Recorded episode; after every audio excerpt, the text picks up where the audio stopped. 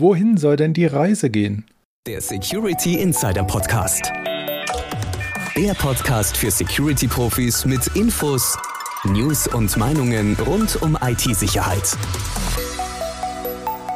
Und hier sind Peter Schmitz und Dirks Rocke. Hallo und herzlich willkommen zum Security Insider Podcast. Für Sie am Mikrofon ist Dirks Rocke und bei mir im virtuellen Studio sitzt wieder Peter Schmitz, der fleißige Chefredakteur von Security Insider, der sich ab und an auch mal einen Urlaub gönnt. Hallo Dirk und hallo liebe Zuhörerinnen und Zuhörer.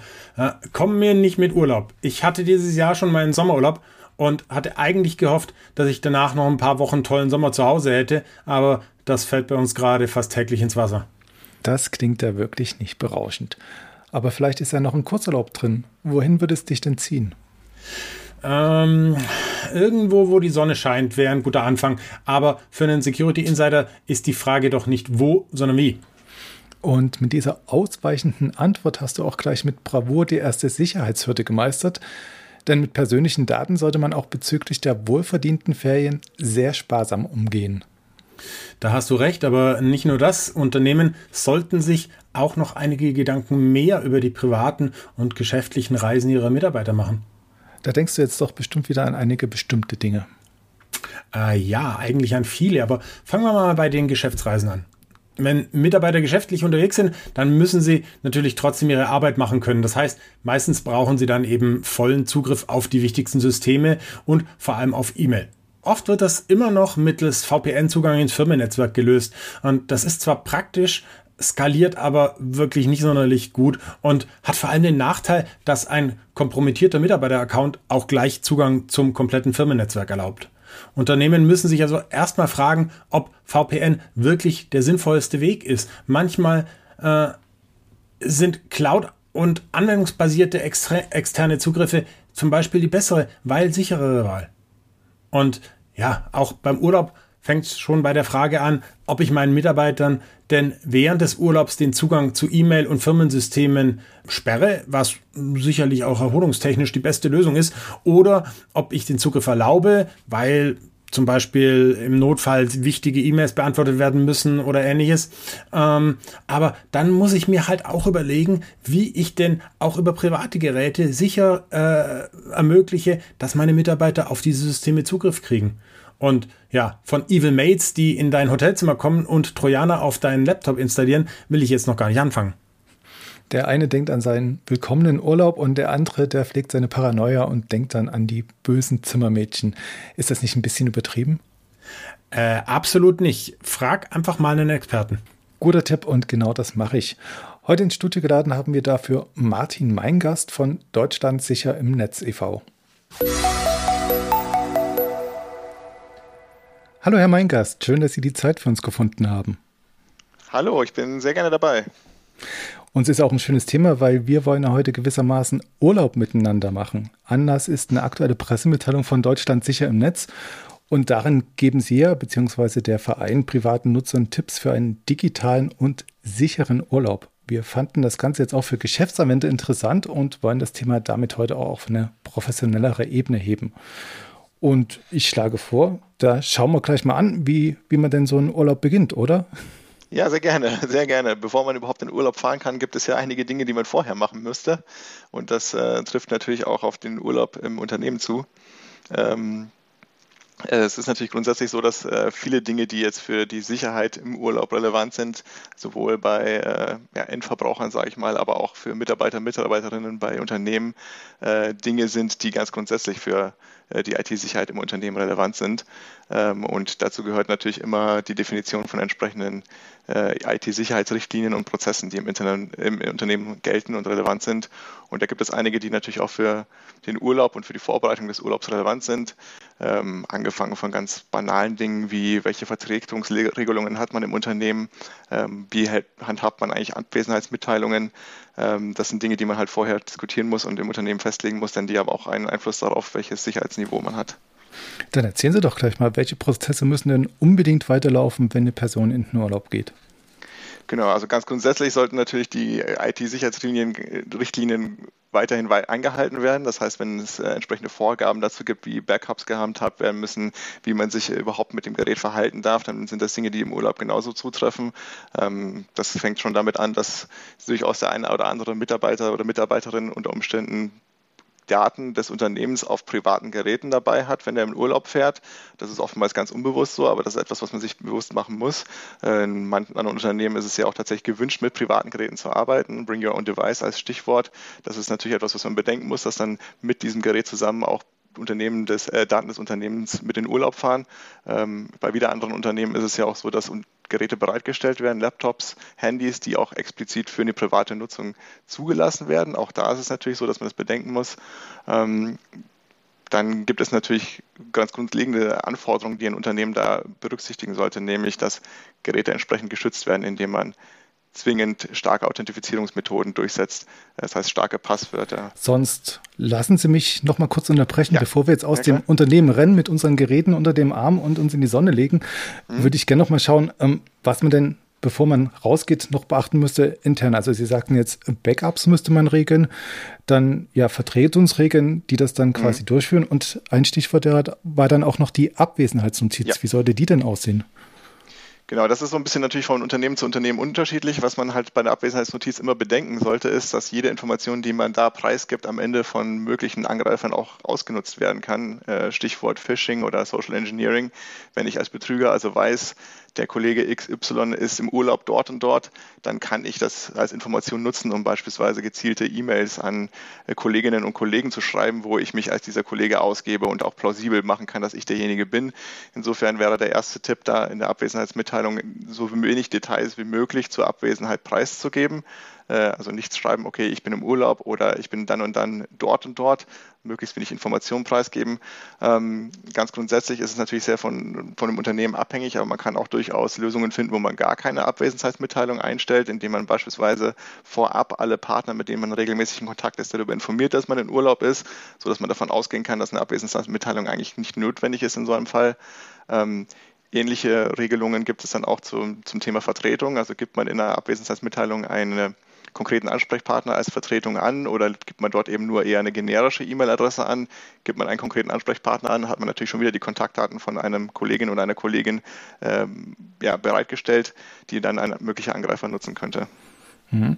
Wie würde das denn aussehen, wenn ich die wichtigen Geschäftspartner vorab informiere? Würden dann die E-Mails quasi weiter auflaufen im Urlaub oder würde ich die alle automatisch weiterlaufen lassen, beziehungsweise weiterleiten an jemanden oder gäbe es dann noch irgendwelche KI-Lösungen, die das aussortieren?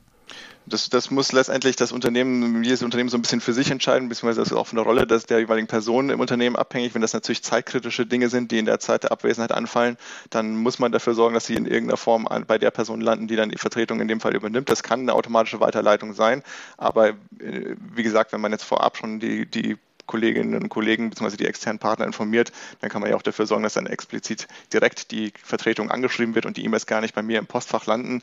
Ähm, es gibt ja auch tatsächlich Unternehmen, die da sehr rigoros sind, die sagen, äh, jede E-Mail, die eingeht in meiner Abwesenheit, wird einfach grundsätzlich gelöscht und derjenige soll sich einfach nochmal melden, wenn ich wieder da bin. Das heißt, das ist schon sehr vom Fall abhängig, wie man damit am besten umgeht. Sie sagten jetzt schon rigoros und ich denke ja da auch gleich wieder ans Thema Work-Life-Balance. Also die einen könnten ja meinen, wenn ich Urlaub habe, bin ich komplett unerreichbar fürs Unternehmen, für ja. Kunden, für jedweden Nutzer. Wäre es dann nicht auch konsequent zu sagen, ich sperre auch gleich den kompletten Firmenaccount während der Zeit des Urlaubs? Ja, durchaus. Das ist auch eine Maßnahme, die man durchaus ergreifen kann. Das ist auch unter IT-Sicherheitsaspekten eine sinnvolle Geschichte, weil dann eben dieser Zugang auch nicht missbraucht werden kann. Das heißt, selbst wenn jetzt irgendwie unterwegs äh, das Gerät irgendwie abhanden kommt, geklaut wird, geknackt wird oder was auch immer, dann ist das äh, nicht weiter nutzbar, dass da ein Konto drauf ist. Insofern ist es durchaus eine, Methode, eine, ähm, eine Lösung, die man in, in Betracht ziehen kann. Und jetzt sind wir ja doch wieder beim Gerät gelandet, bei den gleichermaßen vielleicht privat und geschäftlich genutzten BYOD-Gerät, wie das immer so trendig heißt. Ja, was macht man denn damit? Also, wie gesagt, Sie sagten jetzt, den Zugang kann man sperren, aber Daten sind auf dem Gerät ja vielleicht trotzdem noch drauf. Wie handhabt man das? Genau, also da, da ist eben wichtig, den Zugang zum Gerät bzw. zu den Daten entsprechend zu schützen. Das heißt eben äh, starke Authentifizierungsmethoden auf dem Gerät sicherzustellen, also starke Passwörter, idealerweise vielleicht sowas wie Zwei-Faktor-Authentifizierung für das jeweilige Konto. Ähm, man muss natürlich sicherstellen, dass das Gerät selbst möglichst gut gegen Angriffe geschützt ist, indem man da sorgt, dafür sorgt, dass alle Updates für Betriebssystem und Software installiert wurden. Ähm, eine Verschlüsselung des Geräts ist natürlich absolut Pflicht, sodass keiner äh, dieses Gerät einfach entwenden und die Daten auslesen kann. Ähm, da gibt es also eine ganze Reihe von Maßnahmen, die die grundsätzlich im Unternehmen gelten sollten, äh, aber natürlich ganz besonders, wenn es darum geht, dass ein Gerät in, mit in Urlaub geht. Ähm, man kann natürlich auch für Urlaube oder für Leute, die in Urlaub fahren, bestimmte Richtlinien definieren, welche Geräte überhaupt mitgenommen werden dürfen. Also selbst wenn das Unternehmen ein Gerät für die private Nutzung mit bereitstellt, kann man ja durchaus festlegen, dass dieses Gerät zum Beispiel nicht mit in Urlaub genommen werden darf. Ähm, insofern sollte man sich da im vorher entsprechend Gedanken machen, um das Risiko zu minimieren. Wäre da auch Geofencing eine Lösung, wenn man jetzt sagt, das Gerät darf jetzt quasi in Deutschland bleiben, aber nicht ins Ausland gelangen? Ja, durchaus, klar. Mhm. Okay, und Sie sagten, eine Mehrfaktor-Authentifizierung wäre sinnvoll. Äh, woran denken Sie dann? Also soll ich dann im Urlaub quasi noch einen Token mitschleppen oder was wäre da praktikabel? Ja, je nachdem, was in dem Unternehmen halt entsprechend praktiziert wird. Also Sie hatten ja vorher schon angesprochen, idealerweise ist es natürlich so, dass im, wenn man im Urlaub ist, man auch wirklich im Urlaub ist, dass man also diesen Zugang gar nicht braucht. Aber eine Zwei-Faktor-Authentifizierung schützt ja auch davor, dass sollte jemand irgendwie Zugang zu einem Gerät bekommen und da irgendwelche äh, Zugangsdaten auslesen können, dass der dann über ein weiteres Gerät dann entsprechend Zugang auf den, äh, Zugriff auf ein Konto bekommen kann. Mhm. Okay, haben wir jetzt das geklärt und gehen noch einen Schritt weiter Richtung Urlaub. Da gibt es ja dann auch noch die, die Flughäfen und das Ausland. Ähm, jetzt meine generelle Frage. Man hört immer so viel über Industriespionage und dass sie vielleicht in den USA bzw. in China nicht ganz so sicher einreisen und äh, gegebenenfalls auch kontrolliert werden. Ist das jetzt mehr Paranoia oder ist das tatsächlich eine reale Gefahr für Industriespionage, wenn ich jetzt quasi mein Gerät doch mitnehmen sollte? Ja, also es ist, äh, da ist schon durchaus was dran. Man muss sich natürlich im Hinterkopf behalten, für welches Unternehmen arbeitet man, welche Rolle hat man in diesem Unternehmen und wie attraktiv ist man dann entsprechend als Ziel für eine Wirtschaftsspionage. Aber grundsätzlich ist diese Gefahr ähm, nicht, äh, nicht nur ein Hirngespinst. Ähm, man hat das ja tatsächlich bei China auch dann erlebt, als da festgestellt wurde, dass beim Grenzübertritt entsprechende Spionagesoftware auf Geräte installiert wurde, die äh, Touristen mit dabei hatten. Das heißt, da ist schon durchaus eine reelle Gefahr dahinter, die man entsprechend berücksichtigen sollte. Gibt es da eine Möglichkeit, das zu umgehen, beziehungsweise das zu vermeiden, indem ich mich ein bisschen tarne? Man hört auch immer, wenn ich meinen Laptop ein bisschen mit irgendwelchen Linux-Stickern beklebe, dass ich dann quasi aussehe wie ein Hacker. Sollte ich das Gerät dann eher neutral lassen oder sollte ich es noch ein bisschen tarnen mit irgendwelchen ja, bunten Aufklebern, die jetzt nicht ganz so businessmäßig aussehen? Ja, ich, es kann gut sein, dass das vielleicht irgendwie hilft, aber ich denke, der grundsätzlich beste Schutz wäre dann in dem Fall, wo man wirklich eine, eine Bedrohung sieht und in ein Land fährt, wo das Risiko besteht, dass man eben entsprechend äh, so wenig Daten wie möglich überhaupt erst mitnimmt, die ausgespäht werden können. Das heißt, idealerweise äh, keine Geräte mitnehmen, auf denen äh, Firmendaten drauf sind und wenn es gar nicht vermeidbar ist, dann eben nur die Daten mitnehmen, die tatsächlich gebraucht werden. Hm. Und wenn ich doch Zugriff auf ähm, weitergehende Daten brauche, wäre dann eine Cloud-Lösung ja ein Ansatz oder hm, was schlagen Sie da vor? Ähm, das kann durchaus ein Ansatz sein, aber eine hundertprozentige Sicherheit gibt es da sicherlich auch nicht. Gerade wenn man jetzt an China denkt, die haben ja ihre Überwachungssoftware und ihre Möglichkeiten schon enorm ausgebaut. Insofern weiß ich nicht, wie sicher man da tatsächlich am Ende ist. Man müsste auf jeden Fall eine zusätzliche Schutzvorkehrung wie eine Art VPN äh, nutzen, um zumindest die Verbindung zur Cloud dann auch entsprechend abzusichern gegen äh, sozusagen Ausspionage von außen. Ja. Okay, jetzt haben wir die Software eingehend diskutiert, vielleicht auch noch die Tarnung. Und was ich jetzt noch gelesen habe im Internet, ist die Option, dass man da so, so Lack auf seine Schrauben vom Laptop, also dass man die Schrauben vom Laptop lackiert, habe ich gelesen, ähm, dass man dann quasi nachvollziehen kann, wenn unbemerkt eine Manipulation stattgefunden haben. Halten Sie das für sinnvoll? Den Tipp habe ich tatsächlich ehrlich gesagt noch nicht gehört. Ähm, also wenn man tatsächlich die, die Befürchtung hat, dass das Gerät an sich auch manipuliert wird, ähm, dann kann das vielleicht helfen, das als äh, sozusagen Kontrollmechanismus mit einzuführen. Allerdings würde ich da in dem Fall auch eher empfehlen, einfach dafür zu sorgen, dass das Gerät eigentlich nie unbeaufsichtigt bleibt. Äh, das heißt, immer das Gerät an sich mitführen oder in einem Safe einsperren, sodass ein, ein externer Zugriff äh, möglichst minimiert wird. Und da kommen wir jetzt schon wieder zum Urlaubsort durchstarten, beziehungsweise da landen. Sie sagten schon, das Gerät in den Safe stecken. Wenn ich jetzt vielleicht mich an den Strand bewege, ist es nicht so sinnvoll, das mitzunehmen. Was wäre denn da jetzt noch zu beachten? Also ist ein Hotel safe? Safe? Sollte ich das noch extra irgendwie anketten mit einem Kensington-Lock oder was gibt es da für Lösungen? Ja, ein Kensington-Lock würde ja nur, nur dafür sorgen, dass das Gerät nicht mitgenommen werden kann, einfach so, aber eine Manipulation wäre ja von außen trotzdem möglich. Ob ein Hotel-Safe hundertprozentig sicher ist, das wage ich natürlich auch zu bezweifeln. Es kommt ein bisschen darauf an, wie auch der Safe entsprechend gebaut ist. Wenn der einfach mit einem klassischen Schlüssel funktioniert, dann ist es natürlich durchaus möglich, dass es einfach einen Zweitschlüssel gibt, den jemand anderes im Hotel hat. Ähm, bei einem PIN, den man selber festlegt, hat man da schon mehr äh, Kontrolle, allerdings natürlich auch keine absolute Sicherheit. Und dann lassen Sie uns gleich beim Urlaubsort noch bleiben und das Gerät ist das eine und die genutzte Infrastruktur das andere, weil wenn ich nicht auf meine Daten, die im Netzwerk gespeichert sind, zugreifen kann, dann nützt mir auch die beste Cloud nichts, weil dann kann ich ja nichts damit anfangen. Ähm, was gibt es denn da für Überlegungen, wenn ich jetzt ein öffentliches WLAN nutze, beziehungsweise das Mobilfunknetz am Urlaubsort? Was ist da zu mhm. empfehlen? Genau, also öffentliche WLANs sind grundsätzlich natürlich problematisch, weil man nie weiß, wie sicher das ist und ob da jemand sozusagen als Man in the Middle mithört. Ähm, das äh, Netzwerk vor Ort, also das äh, Mobilfunknetz sozusagen nutzen, ist nochmal eine andere Geschichte. Grundsätzlich sollte man auf jeden Fall äh, schauen, dass man die Verbindung zusätzlich durch einen VPN absichert, damit die Verbindung verschlüsselt ist und nicht einfach durch einen anderen Netzwerkteilnehmer abgehört werden kann. Ähm, grundsätzlich ist es überhaupt so mit der Infrastruktur vor Ort, dass man da vorsichtig sein soll. Das ist auch, es geht schon damit los, dass es in vielen Hotels oder äh, Flughäfen ja auch inzwischen sehr praktische USB-Steckdosen gibt, die in der Wand sind, wo man Geräte laden kann. Auch da sollte man vorsichtig sein. Das ist natürlich sehr praktisch, wenn ich einfach mein USB-Kabel da anstecken kann, aber ich weiß ja nie, ob tatsächlich nur Strom über dieses, diese Steckdose läuft oder ob da womöglich ein Angriff drüber stattfinden kann. Äh, man sollte grundsätzlich halt eben keine Geräte anstecken, die man irgendwie nicht mitgebracht hat und nicht kennt. Man sollte bei Geräten auch äh, zum Beispiel deaktivieren, dass sie sich automatisch mit irgendwelchen WLANs verbinden oder per den Bluetooth-Verbindungsmodus äh, ausschalten, wenn das nicht unbedingt gebraucht wird. Einfach sozusagen die Angriffsfläche minimieren. Sie sagten jetzt, die USB-Steckdosen, die man doch gern mal nutzt am Flughafen, wäre da so ein, so ein Zwischenstecker eine Lösung, der quasi die Datenleitung ja. ausschaltet? Genau, ja, da gibt es so, also ich nenne das immer scherzhaft äh, USB-Kondom. Es ist quasi so ein kleiner Zwischenstecker, den man dazwischen schaltet, der dann tatsächlich nur die Stromdurchleitung äh, zulässt und den Datenverbindung äh, trennt. Wir hatten jetzt schon angesprochen, dass die Mobilfunkanbieter bzw. die Mobilfunknetze eventuell ein bisschen sicherer sein könnten, weil es halt schwieriger ist, da einen Rogue Access Point einzurichten.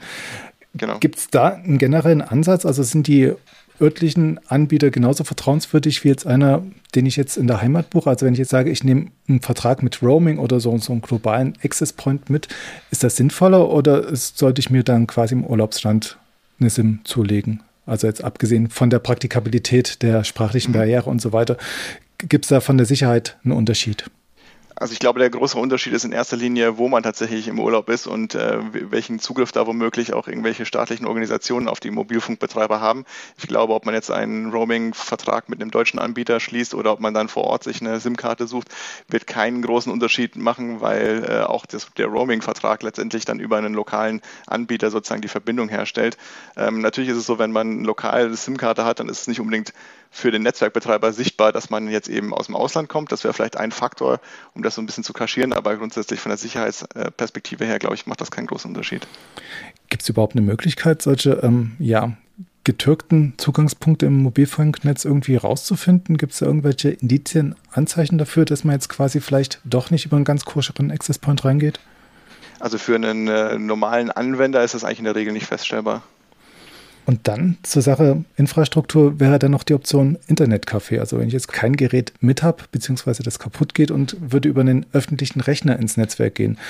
Gibt es da einen sicheren Ansatz? Also nimmt man sich da einen guten USB-Stick mit? Äh, Gibt es da irgendwelche Verschlüsselungsansätze, auf die man achten sollte? Ist es überhaupt sinnvoll, über öffentliche Rechner auf Cloud-Dienste zuzugreifen, die man auch beruflich nutzt?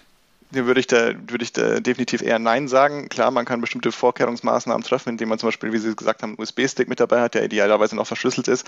Aber in dem Moment, wo ich mich an einen Rechner in einem Internetcafé setze, äh, muss ich damit leben, dass dieses Gerät in jeder Hinsicht manipuliert worden sein kann und auslesen, auslesen kann, was ich auf dem Gerät mache, äh, Tastatureingaben mitlesen kann, den Internetverkehr mitlesen kann. Insofern würde ich davon definitiv abraten.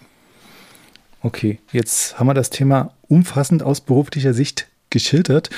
Jetzt können wir Urlaub machen und dann gibt es ja auch die kleinen Eitelkeiten noch, dass man dann Bilder von sich macht und die in sozialen Netzwerken vielleicht verbreitet. Wie sieht es denn damit aus?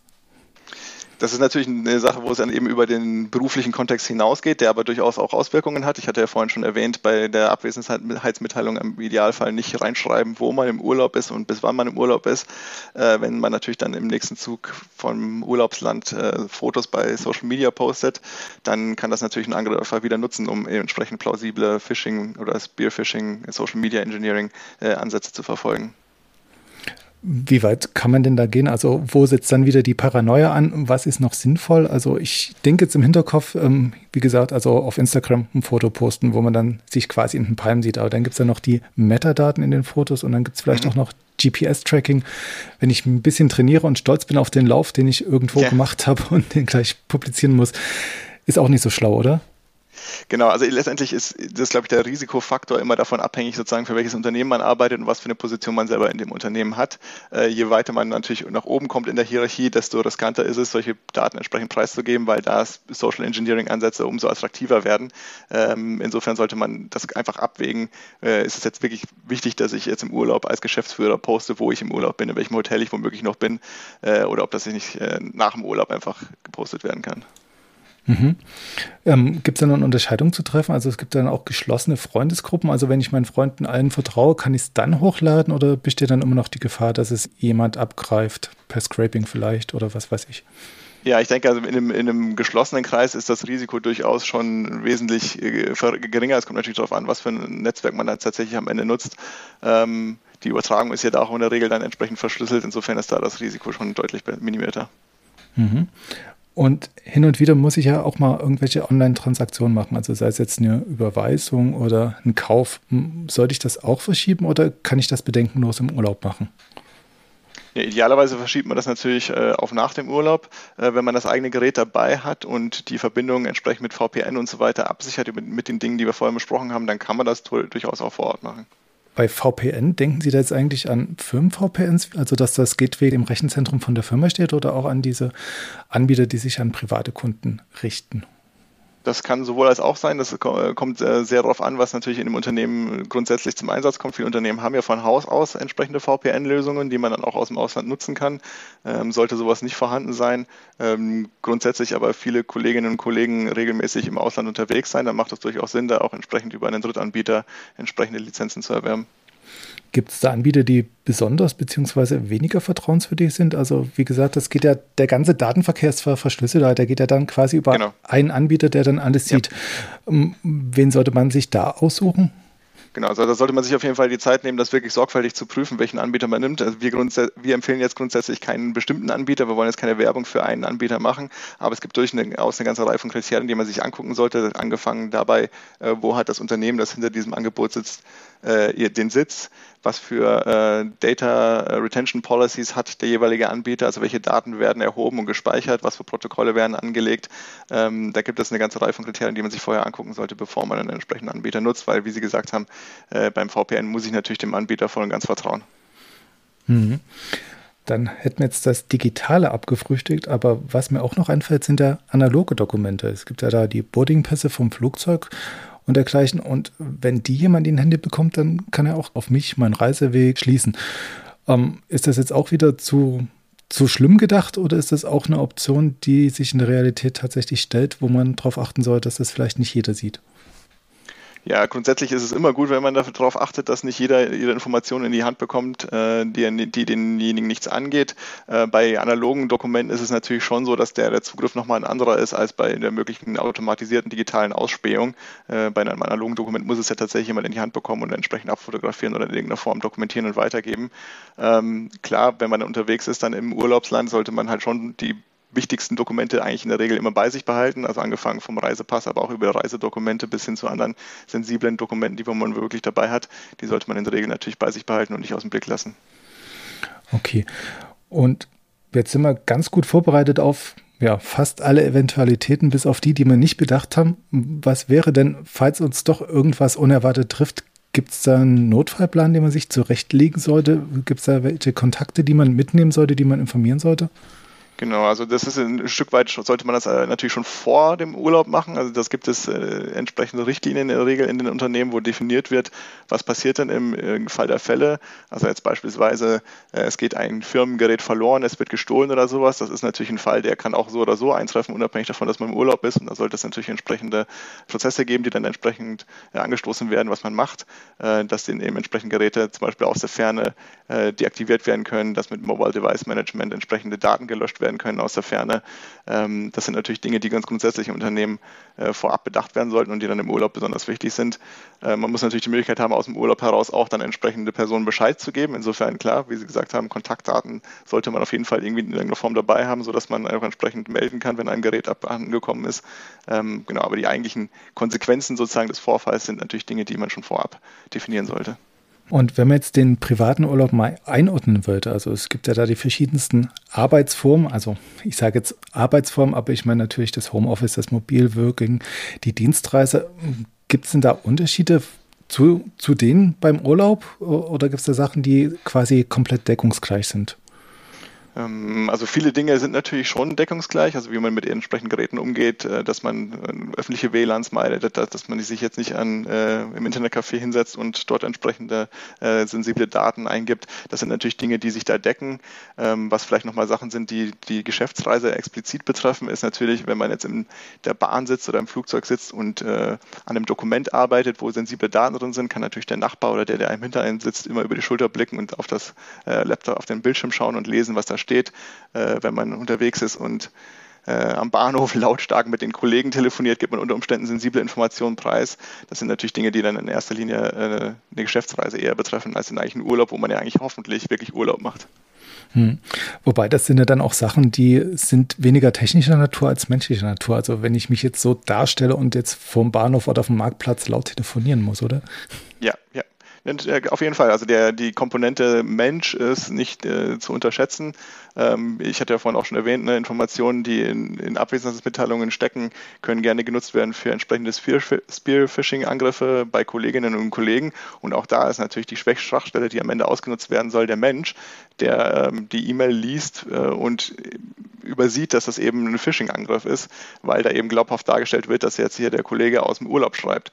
Insofern der menschliche Faktor ist da nicht zu unterschätzen. Äh, nähern wir uns jetzt wieder den typischen, beziehungsweise den ja, Brennpunkt-Thema Awareness an, also das, das Schulen des gesunden Menschenverstandes, oder? Genau, ganz genau, ja. Sollte man seine Mitarbeiter kurz vorm Urlaub nochmal schulen oder sollte man die generell auf dem aktuellen Stand halten? Ja, also man sollte die natürlich ganz grundsätzlich generell auf dem aktuellen Stand halten.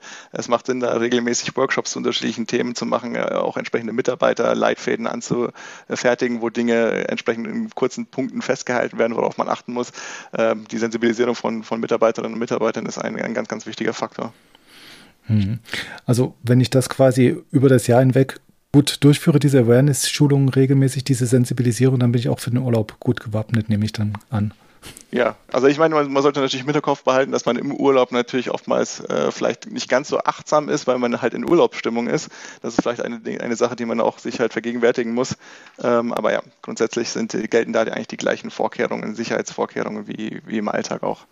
Hm. Und wie sieht es denn mit den Schlagworten Zero Trust bzw. Operational Security allgemein aus? Also kann ich davon ausgehen, wenn ich das im Unternehmen gut umgesetzt habe, dass ich dann auch ein bisschen sicherer bin, wenn meine Mitarbeiter Urlaub machen, äh, ganz automatisch oder sollte ich das dann trotzdem noch mal ein bisschen festzurren?